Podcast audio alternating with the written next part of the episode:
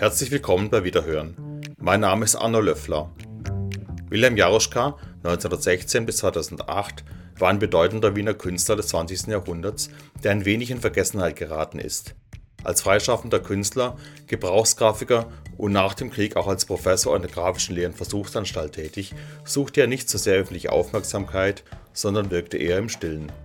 Im zweiten Teil meines Gesprächs mit dem Kunsthistoriker Hannes Etzelsdorfer über Jaroschka geht es um die Inhalte von Jaroschkas Kunst, um Bildsprache und Bildwürdigkeit und letztlich um Jaroschkas liebevollen Blick auf die Welt, die ihn umgab.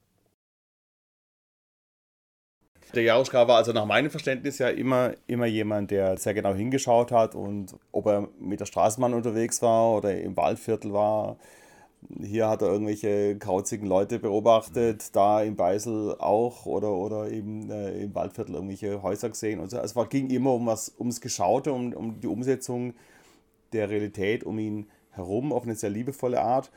Und jetzt äh, möchte ich dich kurz konfrontieren mit einem Zitat von Helmut Kuhn der geschrieben hat, seine Bilder sind keine Wiedergaben von etwas Geschautem, es sind Gaben aus erster Hand. Was ist denn davon zu halten? Ich möchte den Herrn Kuhn nicht nahe treten, ich glaube aber, dass man diese erste Aussage vehement korrigieren muss. Natürlich ist er einer, der auf das Geschaute reagiert, der das Geschaute ästhetisch ordnet, auslotet, welche bildkünstlerische Möglichkeiten der Umsetzung gibt es. Also es gibt kein Motiv, im Grunde, das ihm nicht bildwürdig erscheint. Und das ist ja gerade gesagt, dass in seinem Repertoire von, von, von, von Obdachlosen, von Straßenmusikanten, von Zirkuskünstlern, von Verwahrlosten bis, bis herauf zur Stadtschnepfe, alles äh, möglich ist in seinem Motivrepertoire. Also der wirklich wie ein Seismograph der Vorstädte darauf reagiert, was tut, was tut sich da. Also er ist, er ist nicht der Mann der großen Boulevards, der so im ersten Bezirk also dann die großen Auslagen malt oder, oder also das, das feine Publikum, das Shoppen geht, sondern es geht ein bisschen darum, seine Umgebung, die ihn geprägt hat, äh, wahrzunehmen und, und sie zu verewigen. Das ist, das, das ist bei Sonntagsfestreden recht rasch über den Lippen draußen, dass man etwas verewigt. Natürlich ist Kunst immer Ewigkeitsarbeit, aber der also erkannt hat, dass ich die Motive nicht nur an der Algarve, nicht nur an irgendeiner kroatischen Küste suchen muss, sondern das ergibt sich vor der Haustüre. Und das auch, ist auch immer etwas, was mit Abarbeiten der eigenen Geschichte zu tun hat. Man darf nicht vergessen, dass dieser Jaroska eine nicht sehr schöne Kindheit gehabt haben muss, weil äh, als äh, Kind ist er ins südburgenländische Mogersdorf gekommen als Pflegekind. Der Vater hat das Kind dort abgegeben, damit also für das Kind gesorgt wird. Etwas, was in der Zeit nach dem Ersten Weltkrieg oft passiert, weil es überall Not gibt und am Land bekam er wenigstens das Wichtigste zum Essen. Erst mit neun Jahren kommt er in die Großstadt zurück. Das muss auf ihn so etwas wie ein kleiner Schock gewesen sein. Mhm. Geboren in Otterkring, dann im, im tiefsten Burgenland, auch schönem Burgenland, aufgewachsen, auch behütet und hat dann das Glück, dass seine Stiefmutter ihn sehr fördert und sehr schätzt. Da blüht er auf und vielleicht ist es auch ein Grund, warum er dann auch sehr auf Kinderstudien auch drinnen hat. Vielleicht auch, auch in Erinnerung an diese eigene Kindheit in diesen Hinterhöfen der Vorstädte Wiens und hat aber dann dort auch, und das, das ist eigentlich das wirklich Besondere an seiner Arbeit, oder auch das natürlich ein sehr subjektiver Standpunkt, dass er dort auch diese Freuden der Vorstädte thematisiert. Mhm, mhm. Wenn eine Zirkusvorstellung stattfindet, umringt von grauen, hässlichen Zinshäusern, aber da ist dann plötzlich ein Licht, nicht nur optisch ein Licht dieser Zirkusbeleuchtung, sondern da tut sich etwas auf, äh, eine Welt, die mit dieser Umgebung überhaupt nichts zu tun hat. Die schillernd ist, die voll Abenteuer ist, die aktionistisch ist. Und das kann er wunderbar in seinen Bildern transponieren. Einerseits dieses statische Moment der Kulisse, dieser urbanen und leicht verwahrlosten Kulisse und dann drinnen dieses ephemere Kunstwerk. Im Grunde, der Zirkus gastiert vielleicht eine Woche lang und dann ist er wieder weg dann ist es wieder dieser hässliche Hinterhof. Aber für einen Moment blitzt diese Möglichkeit auf, es kann auch hier in dieser Umgebung Spaß geben, es kann hier Freude geben, es kann hier Kunst geschehen. Mhm. Zirkuskunst. Und das ist etwas, was ich als Motiv immer wieder bei Jaruska finde, das Thema Zirkus. Nicht nur, weil die Kunstgeschichte weiß, dass es auch Picasso sehr auf um die Welt dieses zirzendischen, dieses Zirkus äh, ging, sondern weil es für Jaruska eine Erinnerung ist an eine Zeit, die gerade in diesen Außenbezirken der Stadt keine rosige war, sozial keine rosige war. Und da sind dann die, gerade dann solche Einschlüsse, äh, solche Momentaufnahmen der Freude und der, der, Abwechslung auf ihn auch so ein, ja, würde ich sagen, fast so ein, ein, ein Hoffnungsschimmer. Es ist dann nur spannend, äh, das Motiv wiederholt er und es kommt sehr oft vor. Und dann kommen wir zum Jahr 38. Da haben wir schon einen ganz anderen Weltzirkus der sich aufzubauen scheint. Und man sieht dann plötzlich auch in den, in den zeitlich parallel entstehenden Studien diese Beklemmung, dass dieser Zirkus dann plötzlich Ablenkung ist vor dem Abgrund. Ein, ein, ein Spiel, das wir ja auch kennen also in der Kunst kurz vor dem Ersten Weltkrieg, wo sie sich in einer Art von, von überbordeten Dekadenz äh, allen Dingen auch widmet und aber immer schon mit dem Wissen, es könnte bald aus sein. Mhm. Und genauso äh, sind auch diese Blätter äh, der 30, späten 30 Jahre zu sehen, die für mich auch eine sehr spannende Herangehensweise darstellen an die Umbrüche in der Gesellschaft. Man muss schon genauer hinschauen, um zu entdecken, was da passiert, was auch da in Jaruska passiert. Äh, auch die Wahrnehmung, dass plötzlich das Schöne zur Hülle verkommt, zu einer gefährlichen Hülle, die es im Grunde das äh, versteckt, was der Welt, was auch der Stadt Wien droht. Mhm. Eine Bedrohung, die er ja auch selbst persönlich dann schmerzlich erleben musste. Er ist dann, wie so viele Künstlerkollegen, äh, in den Krieg eingezogen worden, hatte aber das Glück, dass er dank seiner, seiner äh, grafischen Begabung dann eher für Schreibarbeiten eingesetzt wurde. Es wurde mal so viele Gräulichkeiten, glaube ich, erspart. Er kam aber dann trotzdem in der Welt herum, an verschiedenen Fronten. Ich glaube, Frankreich war er. Und lernt aber bei der Gelegenheit, und das ist bei vielen Künstlern dieser Zeit so, erstmals auch fremde Regionen kennen. Das ist ja bizarr aus heutiger Sicht, dass, dass dann viele Künstler sagen, ja, ja, äh, da, da, war ich eh im Krieg dort, das möchte ich mir jetzt wieder anschauen, aber natürlich jetzt nicht, nicht in der Uniform mit dem, mit dem Sturmgewehr, sondern man will eigentlich fast für sich selber was gut wieder gut machen, weil man eine Landschaft in einem grauenhaften äh, militärischen Kontext gesehen hat und die will man wieder entdecken, indem man dann nochmal hinfährt und, und dann die Schönheit und den Reiz dieser Region auch aufgreift. Und für Jaroska ist es in diesen Blättern, die kurz äh, vor dem Ausbruch des Zweiten Weltkriegs entstehen, für mich jedenfalls ist das immer wieder sichtbar, dass es dort ein Hadern gibt. Ein Hadern gibt mit einer Kunst, die sich dem Schönen, dem Gesellschaft, gemü gesellschaftlich Gemütlichen zuwendet, dass das eigentlich nur eine Ausflucht ist. Mhm.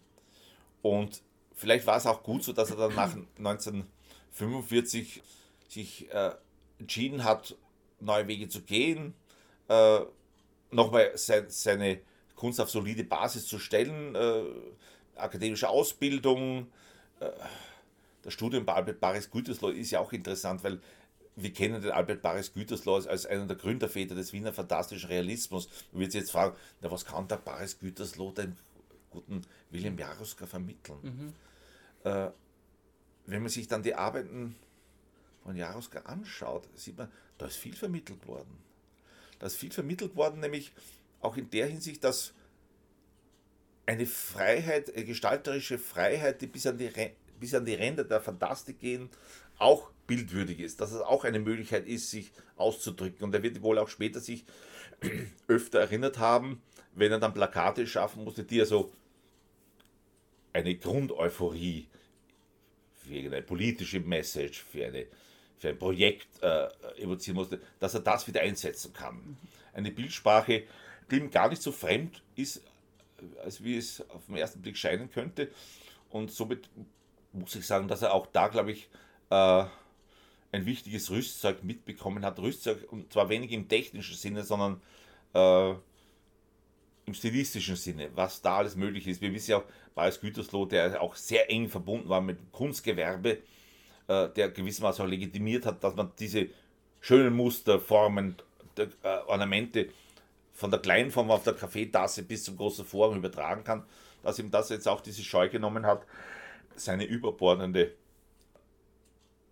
sein überbordendes äh, Empfinden äh, auch in verschiedenste Medien zu übertragen. Und das macht, glaube ich, auch die, die Kunst von Jaroska aus. Und äh, man wird sich jetzt zu Recht fragen, warum muss der Roland wieder ihn erst entdecken? Warum hat man nicht vorher schon ihn auf die große Bühne gehoben? Man liest dann irgendwie, wenn man sich die Unterlagen anschaut, was er für Auszeichnungen und Preise bekommen hat. Und das weiß heute jeder Künstler. Das ist völlig belanglos. Der wirklich entscheidende Preis ist, dass man, dass diese künstlerische Währung, die man entwickelt hat, im Volk noch kursiert. Mhm. Er hat natürlich, wie so viele Künstler, Kunst am Bau betreiben müssen. Von vielen Künstlern als eine sehr lieblose Angelegenheit empfunden, wo man dann irgendeinem hässlichen Gebäude dann noch irgendwas draufklatschen musste, sei es ein Mosaik oder, oder zur Behübschung eine Skulptur davor geblendet hat. Äh, da sind sehr berühmte Namen drunter, das wird gerne vergessen. Aber es war eine Zeit, äh, wo gerade diese Aufträge der Stadt Wien das Überleben gesichert haben. Und das ist wohl auch ein Grund, warum er auch gerade diese Dinge sehr ernsthaft betrieben hat und auch, auch diese Kunst am, Kunst am Baubeiträge respektable äh, Zeugnisse seines künstlerischen äh, Könnens auch darstellen. Man hat nie das Gefühl, dass es so als, als, äh, als ungeliebtes Nebenöbre entstanden ist. Und äh, ich glaube, dass diese Spätentdeckung auch ein bisschen damit, zu äh, damit zusammenhängt, dass er als Lehrer tätig war. Ich sage das deshalb so dezidiert, weil wenn wir uns die Kunst der letzten 100 Jahre der österreichischen Kunst anschaut und dann bei den ganz Großen nach den Lehrern fragt, stellen wir schmerzlich fest, wir kennen zwar ihre Namen, Griepenkerl oder Griepenkerl, je, je, nach Laune, wie es Leute, wenn man ihn nicht mag, dann ist er der Griepenkerl und der Griepenkerl, äh, der, für, der für Schiele als Lehrer wichtig wird, Heinrich Löffler, äh, der für Kokoschka wichtig wird. Fragt, fragt mal jemand, einen Kunsthistoriker, was, welches Övre Heinrich Löffler hinterlassen hat. Man wird sich kurz mal überlegen, wer ist der denn eigentlich? Äh, und ich glaube, das ist auch das Los äh, von vielen Lehrern, dass sie dann zwar immer als Münze gehandhabt werden, so, ja, er war ein Schüler von Jaroska, war ein Schüler von, äh, von Leffler, aber der Lehrer tritt immer in den Hintergrund. Und es gibt ja dieses Sprichwort, äh, wenn ein Schüler nicht besser ist als der Lehrer, dann war der Lehrer schlecht. äh, und vielleicht verhält es sich auch bei Jaroska so, weil er selber auch sein eigenes künstlerisches Schaffen immer so als eine Nebenschiene betrachtet hat. Weil er ja tagtäglich mit Kunst umgeben war, mit, mit neuen künstlerischen Kräften, die da herangewachsen ist. Äh, vielleicht ist das auch ein Grund, warum er dann selber nie so in den Vordergrund äh, drängte. Aber seine Kunst hat es absolut verdient, äh, wieder in die größeren Zusammenhänge gestellt zu werden. Äh, es ist ja heute so, da, da wird wahrscheinlich der Roland mir recht geben, ist ja schwierig, dann noch nicht marktkonforme Namen zu pushen. Äh, es ist ja, die Leute schauen zuerst auf die Signatur, welcher Künstler ist es, und dann erst ist man bereit, das Auge kritiklos zu öffnen, sich auf den Reiz einzulassen und zu schauen, äh, was passiert auf diesem Bild, was sagt es mir? Und da kann Jaroska in allen Bereichen punkten, weil er immer eine Botschaft hat, weil er immer äh, etwas transponiert und weil es immer auch eine sinnliche Angelegenheit ist. Äh, sie ist in einer Art und Weise geschmackvoll, diese Kunst, äh, dass sie eine Art von Zäsur zu, der, zu den ganz abstrakten modernen Strömungen natürlich darstellt. Aber er sagt mir, dass nicht beides bestehen kann. Und äh, Jaroslaw war für mich so ein gewissenhafter, gewissenhafter Chronist seiner Zeit, ein, ein Poet einer, einer, Ur, einer, eines urbanen Milieus, ein Poet, den es in der Form in Wien wenige gab. Mir fällt vielleicht noch der Hans-Robert Pippal ein, der aber in einem Farbenrausch, der sich dann noch viel mehr den prominenten topografischen Motiven gewidmet hat. Also da muss schon das Schloss Belvedere drauf sein oder Schönbrunn oder die Hofburg. Das braucht Jaroska nicht. Und das macht ihn äh, so wertvoll, äh, als Zeit, auch als malender Zeithistoriker, wie wohl auch natürlich als großer bildender Künstler, der uns also in der Zusammenschau seiner Bilder auch ein bisschen auch, auch von diesen Stimmungsvaleurs vermittelt, die diese Zeit